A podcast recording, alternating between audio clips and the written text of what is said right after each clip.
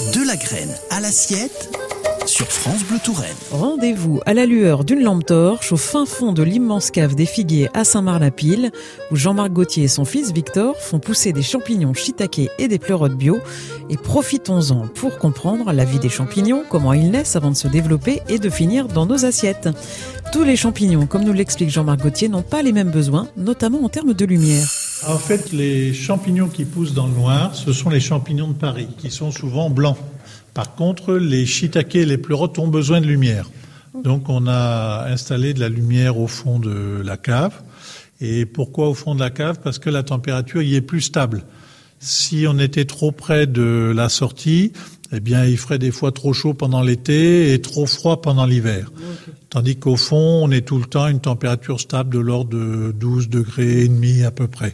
Ah, vous devez tout le temps vous déplacer du coup avec une lampe torche Oui, tout le temps. Le danger, c'est de se retrouver dans le noir absolu. Si on, perd vite l'orientation. Hein. Donc il faut toujours rentrer dans la cave avec, euh, là on va aller à droite, avec deux, deux lampes, une, de secours. Une de secours.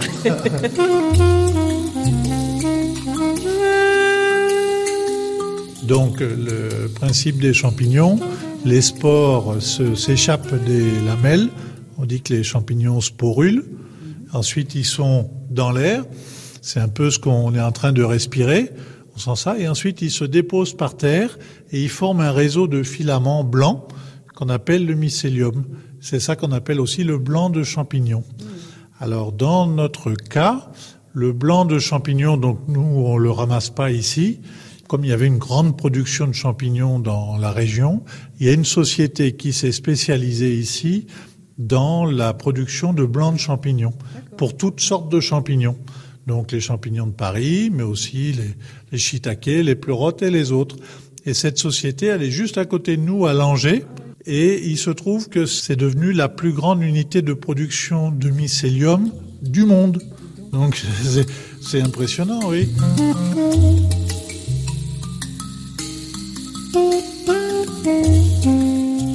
Le support du mycélium, c'est des grains de millet qui sont produits aussi dans la région, des graines de millet qui sont inoculés, si vous voulez, avec ce mycélium.